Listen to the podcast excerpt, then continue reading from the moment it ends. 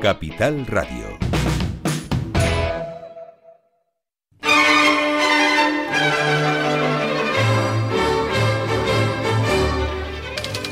Con la magia de la radio, de la comunicación, nos vamos a la isla de Gran Canaria, concretamente a Las Palmas, y allí vamos a un sitio donde yo recomiendo que tienen que ver porque es uno de los acuarios más bonitos del mundo, ¿eh? Más, miren que he visto yo acuarios en el mundo. El último que vi lo fui lo vi en el delta del Danubio que era espectacular, pero como este no hay ninguno, que es el poema del mar. Y allí está esperándonos el director de biología de Poema del Mar, eh, don Ángel Curro. Don Ángel, buenos días. Hola, buenos días, ¿qué tal? ¿Cómo nos encontramos? Muy bien. Bueno, hoy vamos a hablar de una cosa que me, me tiene que explicar, a ver qué es. Dice, los marcajes acústicos eh, que se están realizando con las mantelinas en el marco del proyecto Cambio. Exactamente, estamos marcando mantelinas, que las mantelinas son las rayas mariposa Ajá. y son unas rayas muy grandes que encontramos aquí en Canarias, donde ya he encontrado el último bastión o de los últimos bastiones para protegerse. Encontramos gran número de estas rayas en nuestras costas, pero todavía no sabemos muy bien qué pasa con ellas, no las conocemos Ajá. completamente y están congregándose en esta época de finales de verano y todavía no sabemos muy bien por qué. Entonces necesitamos estudiarla a través de estas marcas acústicas, que simplemente es como un gran microchip que le ponemos en el ala y detecta los cambios de movimiento de estos ejemplares durante el día. Tenemos unos receptores también colocados y cuando se mueven, cada vez que pasan cerca del receptor, esto lo captan y sabemos cómo se están desplazando las poblaciones entre un sitio y otro. Eso Y- nos da mucha información. De todas maneras, ya llevan un par de años haciendo esto, ¿no?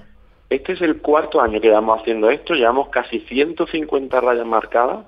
Esto es un gran número para entender mucho mejor la ecología de esta especie y la verdad que estamos muy contentos de los resultados preliminares que eh, Race of Paradise en la Universidad de Ciencias del Mar está ya eh, sacando de, de, de todo estos marcajes. Eh, don Ángel, ¿y qué hacen esas rayas? Porque en estos años ya tienen que tener alguna idea, ¿no?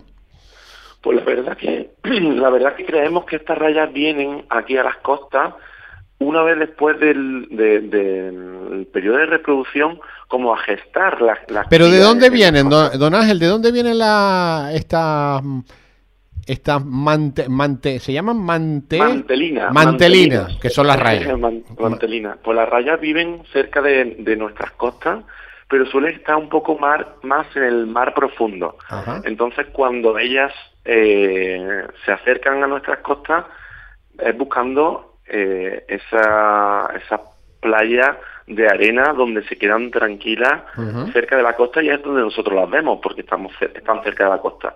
Y a veces se, se engrupan en más de 150 y 200 ejemplares. Tremendo. O sea, son agrupaciones grandes, ¿no? Y esto nos llamaba mucho la atención de saber por qué las rayas que normalmente, mm, como otros animales, se dispersan para, para su vida normal, para comer, para cazar, para vivir, ¿por qué hay periodos del año que se concentran? Ya. Esto es lo que queríamos estudiar, ¿no? ¿Y ya han sacado alguna conclusión de ello? Hombre, de momento ya empiezan a aparecer eh, que algunas de las hipótesis que teníamos eran ciertas y cosas nuevas, ¿no? Entonces, eh, estos datos los publicará en el futuro ya eh, nuestros compañeros de Ciencia del Mar, pero creemos, porque hemos hecho también este año y el año pasado por primera vez ecografía, nuestros compañeros de, del Oroparque han venido con los ecógrafos, los, los- los veterinarios también, para chequear eh, si estaban preñadas o no. Y estas rayas estaban preñadas, Ajá. estaban gestantes en diferentes estadios y por eso también eh, le he sacado sangre para poder estudiar esta, este comportamiento hormonal y ver en qué estado de, de- de- de reproducción están. Todavía estos resultados de reproducción no los tenemos tan claros, pero vemos que están gestantes. Ya. Y eso es una buena noticia, porque al ver que casi todas las hembras están gestantes... ¿Y se unen su- todas, eh, don Ángel? Exactamente, son casi todos son hembras y casi todas gestantes. Ya. Entonces ya tenemos una pequeña conclusión de que probablemente vengan a gestar a estas costas más tranquilas, más someras y eh, con a lo mejor ahora mismo en, en necesidad de estar más tranquilas, ¿no? Y eso hace que sea muy importante tener que protegerlas. Ya, ya. ¿Qué, qué, qué comen las mantelinas? La mantelina es una raya muy larga de color de la arena que rápidamente da así dos boletazos y se entierra. Entonces tiene una, una mm, forma de capturar los peces diferente a otra raya. Lo hace por emboscada, también muy parecida al, al, angelote, que es otro tiburón de nuestras costas muy parecido a la mantelina. Ambos emboscan a las presas tranquilitos en la arena y cuando pasan por encima, que ellos están con los ojitos fuera viendo, se lanzan a por el pescado y comen mucho pescado estas rayas, son más de, pescado. Hay otras rayas que son más de crustáceos, de berberechos, de, de, almejas. Estas son más de pescado y las hacen muy especiales. Ya. Y pero, pero por lo que veo, al haber tanta, es que se alimentan bien en la zona, ¿no?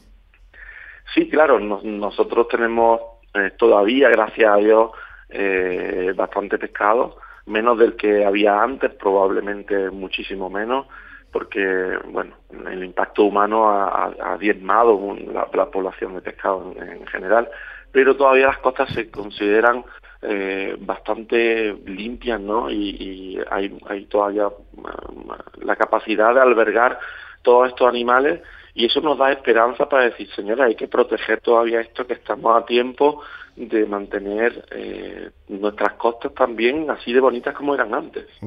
En este proyecto participa también más gente, Ray of the Paradise, eh, junto a investigadores del Instituto Universitario Ecoagua de la Universidad de Las Palmas de Gran Canaria. Es un proyecto multidisciplinar donde muchos profesionales de diferentes asociaciones, tanto públicas como privadas, estamos colaborando. Es muy importante destacar que esto está haciéndose eh, de diferentes, estos tipos de, profesionales diferentes, lo que está haciendo es mejorar todas las técnicas. Por ejemplo, el equipo de Poema del Mar o del Acuario del Oro Parque tiene el manejo suficiente con las rayas como para hacerlo todo mucho más sencillo, disminuir los tiempos, minimizar el estrés de los animales y que sea todo mucho más conciso. Después están los investigadores de la universidad, que están siempre sacando provecho a todos los datos que se están cogiendo de ecológicos y que mm, diseñan y, lideran el proyecto para entender qué está pasando alrededor. Después estamos veterinarios que decimos, oye, pues vamos a estudiar la reproducción y el desarrollo y las hormonas y la bioquímica y los gases sanguíneos y también colaboran para ello la Universidad de Veterinaria, la Facultad de Veterinaria a través del Instituto del IUSA, ¿no? Entonces, al final, Race of Paradise en Ciencia del Mar, con Ecoaqua, como han nombrado, eh, el USA Veterinaria, Fundación Loro Parque a través de sus dos parques también, Acuario Poema del Mar, Acuario Loro Parque, y algunas asociaciones que se han ido acercando desde penínsulas como Lamna o Sanamare o Shore de Valencia, de Tarifa, de, otras, que querían aprender de, de todo este proceso que durante estos cuatro años hemos podido eh, aprender para poder a lo mejor repetirlo en otras costas de, península, por ejemplo. Bueno.